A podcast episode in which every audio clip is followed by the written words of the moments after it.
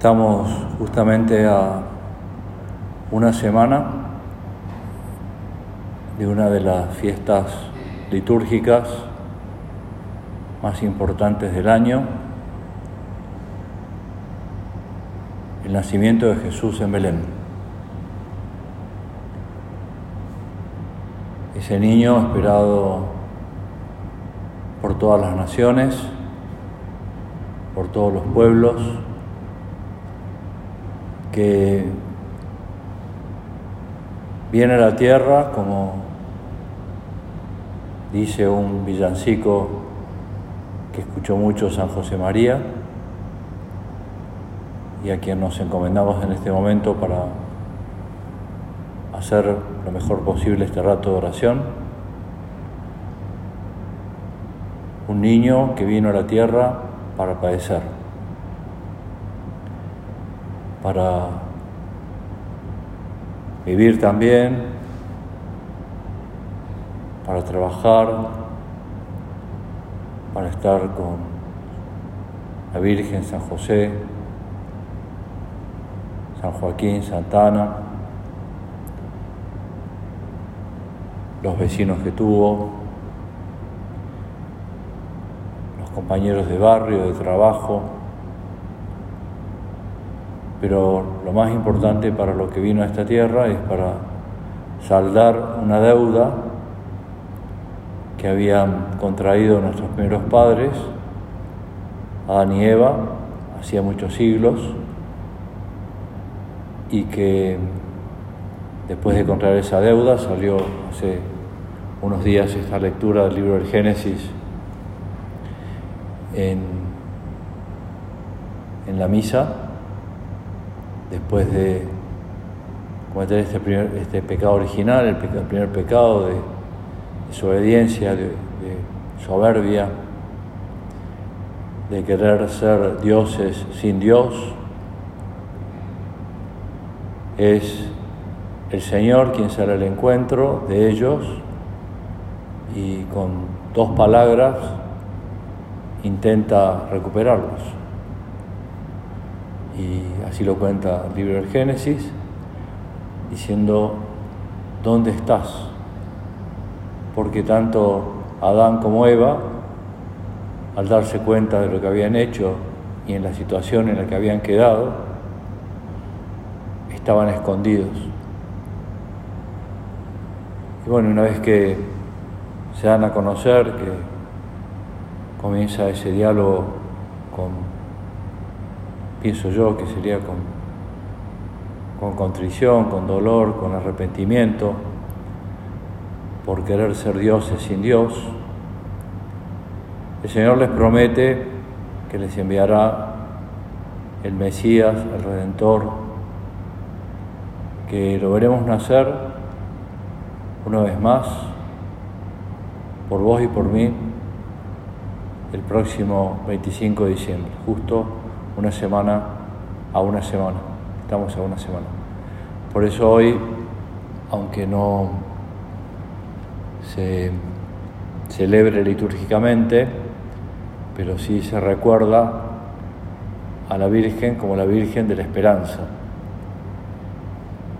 Y en el breviario que rezamos los sacerdotes, se va como alabando esa cercanía y empiezan todas esas alabanzas con el O, oh bienaventurada, oh santísima, oh misericordiosa Virgen María.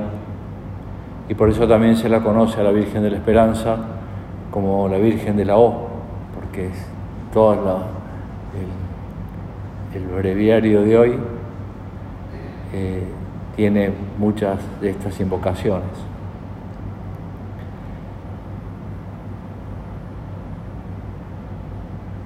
Ya estamos en ese clima de navideño y seguramente habrás tenido más de una oportunidad de saludar por distintos medios, presenciales, virtuales,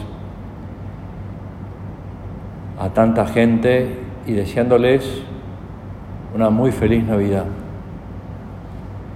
y es lo mejor que podemos pedirle. Y la mejor feliz Navidad, el mejor modo de pasar la Navidad, es pasarla con Jesús, que es el protagonista principal de esta fiesta y que lamentablemente en muchos ambientes, incluso en muchos países, se celebra como una de las fiestas de fin de año, pero Jesús está olvidado. Perdón Señor, nosotros no te queremos olvidar y queremos tenerte presente y queremos recordarte y queremos que nuestro ángel de la guarda, se lo pedimos ahora a cada uno, cada una, que recordame que faltan tantos días, tantas horas, tantos minutos. Me, dio gracia hace una semana más o menos, eh, me llegó una participación para un casamiento y estas participaciones virtuales, entonces eh, que tiene un, reloj que va con una cuenta regresiva, ¿no?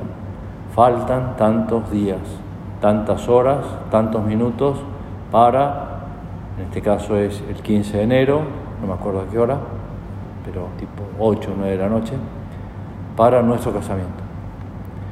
Bueno, algo parecido, sin necesidad de hacer nada especial, pero como pedimos ahora a nuestro ángel de la guarda, acabamos de acudir a él, que nos recuerde, ¿no?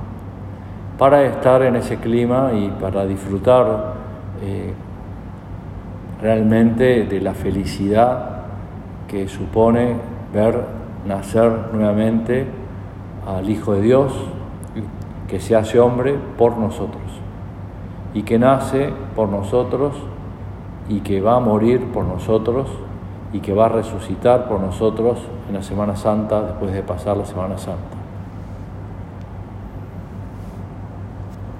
El prelado de la obra nos escribió hace un par de días un mensaje que, como era de esperar, nos ayuda para prepararnos también para esta próxima Navidad.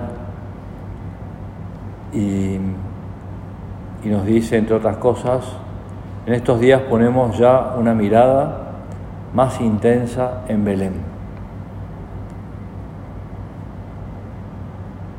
Una mirada que para los Reyes Magos ya venía desde hacía meses, porque según cuenta la tradición, ellos vieron la estrella de Belén en Oriente a unos 1600 kilómetros de Belén. Y cuando se dieron cuenta de que era la señal que estaban esperando del nacimiento del Mesías, decidieron partir. Y fueron casi tres meses, según cuenta la tradición y no fueron solos, fueron con sus cortejos y, bueno, y conforme iban pasando los días, la ilusión era mayor y de golpe la estrella desapareció. Y es cuando ahí van a acudir a Herodes y la historia que recordaremos el 28 de diciembre. ¿no? Pero ya tres meses antes ellos venían ilusionados con el nacimiento del Mesías. Y conforme avanzaban los días, más ilusionados todavía, y preparando los regalos, que ya tendrían muy preparados, pero diciendo, bueno, que, no se eche a perder el oro, el incienso, la mirra, que también lo recordaremos, el significado el Día de Reyes, pero era lo mejor que le podían dar a ese niño, ¿no? Y en el caso de la Virgen de San José, el recorrido era más corto, pero la situación era más compleja, porque San José y la Virgen, cumplidores de la ley, cuando se enteran del censo que tenían que hacer, del pueblo de donde arrancaba la estirpe de José,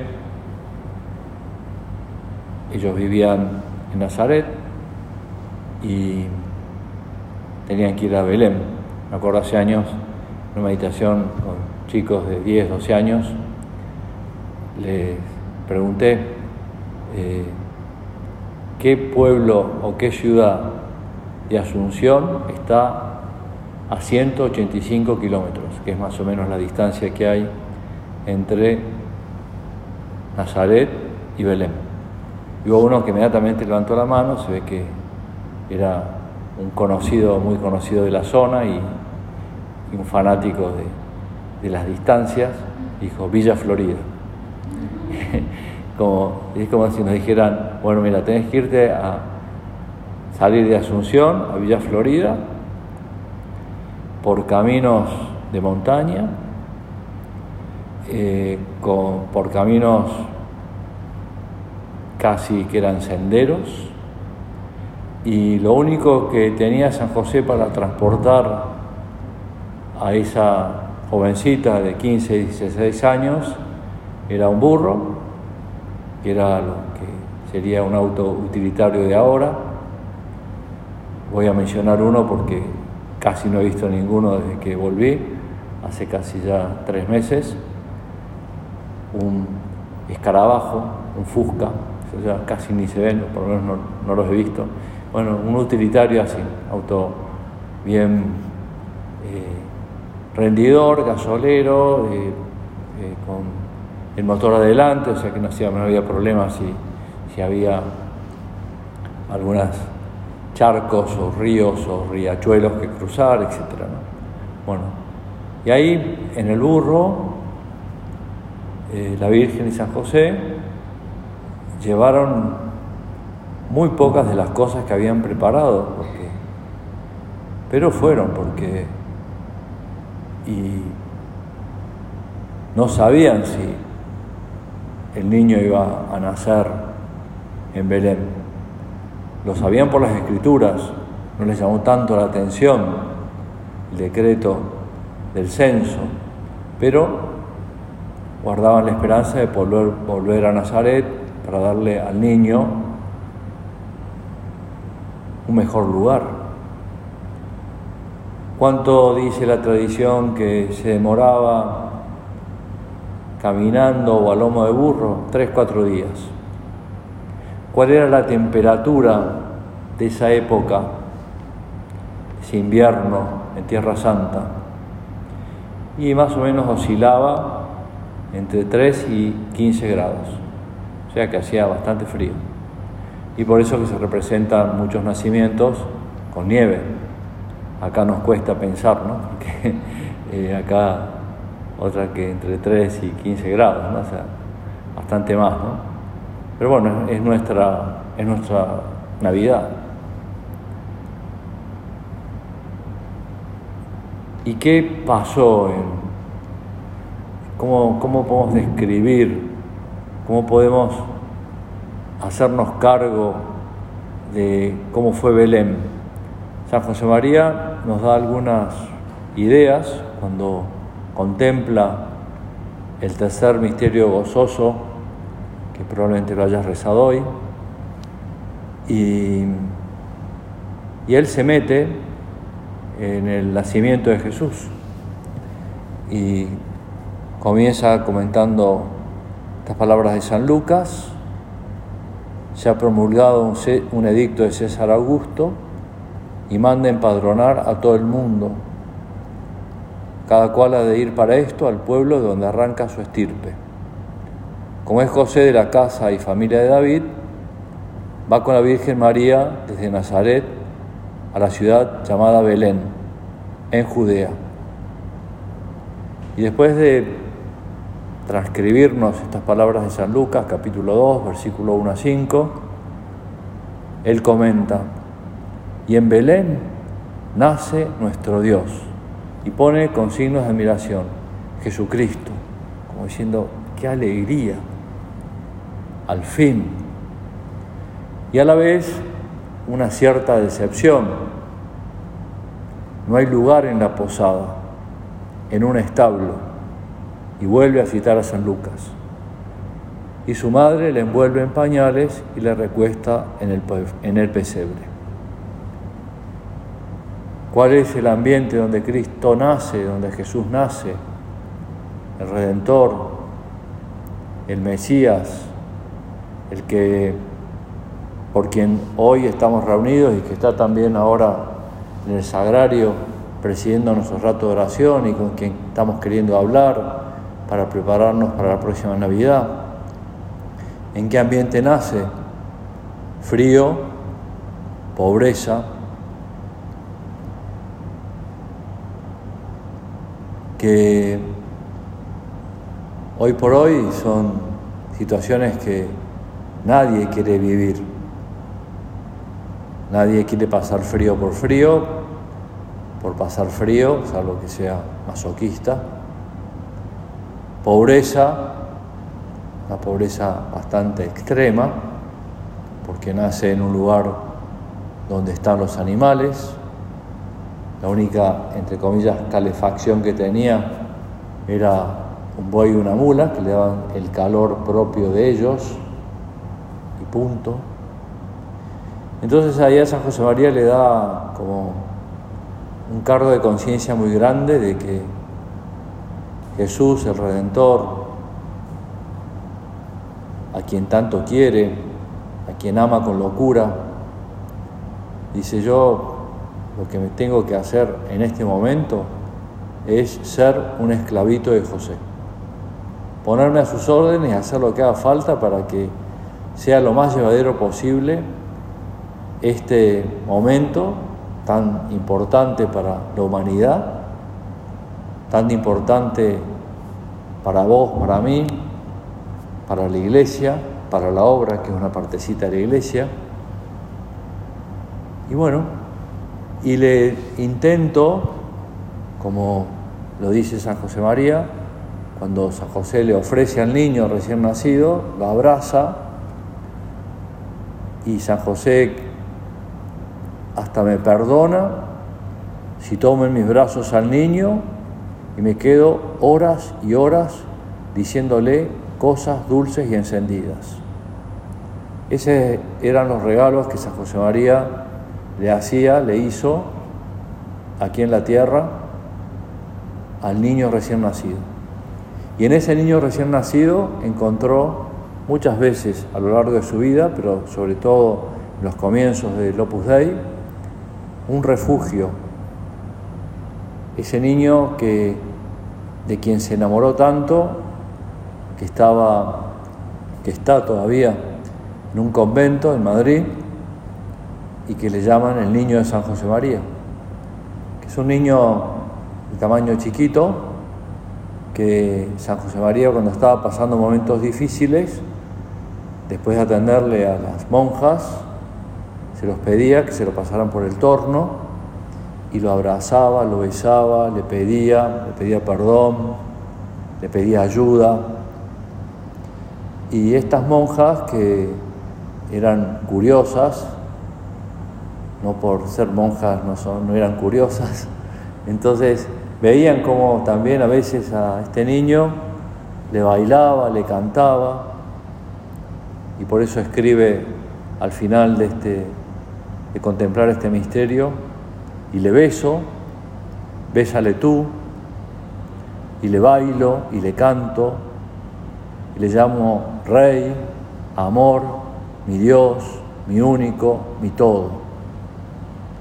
Qué buenos días estos días previos y ya dentro del tiempo de Navidad, que sean días donde despleguemos nuestro afecto que no nos resulte indiferente pasar junto a un pesebre, pasar junto a un niño Jesús y, y que no nos diga nada, sino te pedimos Señor que cada vez que pasemos frente a un pesebre, cada vez que pasemos frente a un niño, cada vez que te veamos, te volvamos a ver con la imaginación nacer en Belén, salga de nuestro corazón, despleguemos nuestro afecto del modo que queramos, pero diciéndole cosas dulces y encendidas de, una persona a quien queremos tanto y a quien le debemos tanto.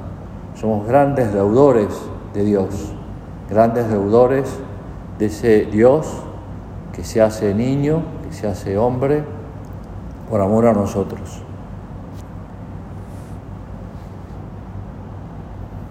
¿Qué le vamos a ofrecer nosotros? ¿Cuáles van a ser nuestros regalos? Por buscar alguna, algunas ideas que pueden estar al alcance de todo bolsillo. Te leo unas que encontré que me gustaron hace años y cada Navidad las vuelvo a leer. Empezá tu día con una oración, meditando en el sentido del tiempo de Adviento, que es la preparación inmediata para la celebración de la Navidad, esta semana. ¿no? Pensar que ya está por llegar la Navidad. Hace un propósito pequeño que te lleve a pensar en los demás. ¿Por qué Jesús nace? Y nace para morir, para padecer. Nace pensando en los demás. Por eso, un propósito que nos lleve a pensar en los demás. Si tenés a alguien que te ayude en tu casa, no esperes la Navidad para darle un regalo. Decirle ahora mismo, cuando te encuentres con ella, cuánto aprecias el trabajo que hace para vos y tu familia. Y si no tenés empleada, que es lo más habitual cada vez más, agradecer a las personas de tu casa los servicios que te prestan y prestarles servicios. Y ser la primera en levantarte para buscar agua si falta en la mesa, para lavar los platos, para secarlos, para llevar la ropa sucia al, lavarropa. Me vino esto a la cabeza porque estuve leyendo cosas del Papa el día de su cumpleaños, ahora volvemos a rezar por él, que se pasó esos años que estuvo viviendo al lado de la Compañía de Jesús en Córdoba, estaba castigado y entonces aprovechó para atender a todos los sacerdotes mayores y enfermos que vivían en esa residencia. Lo que cuenta la cocinera es que después de hacer sus oraciones matinales y después de acomodar sus cosas, a veces después de celebrar la misa, se presentaba en la cocina y decía, ¿en qué te puedo ayudar? Y él decía, no, no, no, padre Jorge, quédese tranquilo. Y dice, no, yo te puedo ayudar en muchas cosas. Y bueno, y a veces era atender a los sacerdotes, asearlos, bañarlos, sin ningún asco, con cariño, cambiarles las sábanas, olvidado completamente de sí mismo.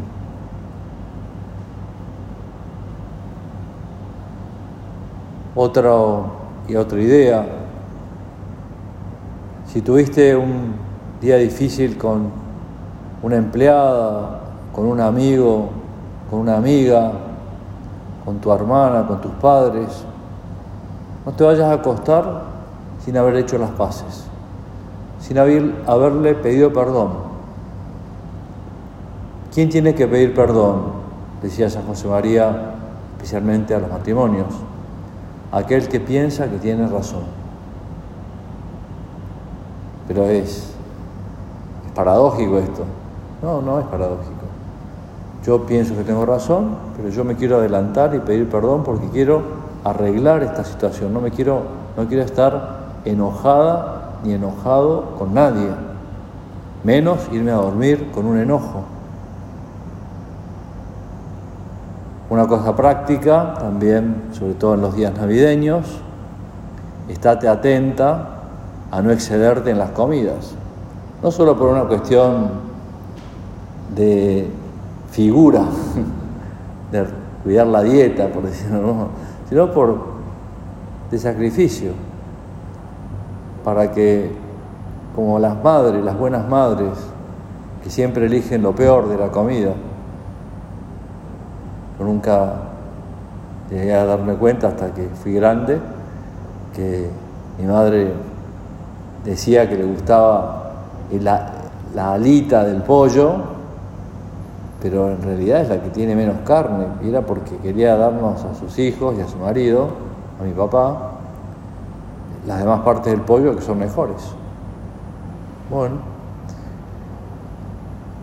cuidar la vista al caminar por los centros comerciales, mortificarnos, hay infinidad de cosas para ver, todos quieren ofrecer algo, hacer una lista de los defectos de carácter que no querés que te dominen, bueno, esos son nuestros regalos, ese es nuestro frío, nuestra pobreza, ese no reservarnos nada. Por último, son muchos, pero me quedo con este último. Si alguien de tu familia no vive su fe como debiera, no le obligues ni te enojes. La mejor forma de hacer apostolado es con tu comprensión, con tu cariño, con tu comportamiento. Santa María, Madre de Dios, Madre nuestra, Madre de la Esperanza, muéstranos a Jesús, fruto bendito de tu vientre. San José, a quien tanto, a quien tan bien cuidaste a tu hijo y tanto le protegiste, también mostrarnos a Jesús. Queremos ver a ese niño que va a nacer y queremos tener detalles con Él y queremos que realmente quienes viven con nosotros noten que como ustedes tres, la Virgen, San José y el niño que van a nacer, estaban completamente olvidados de sí mismos.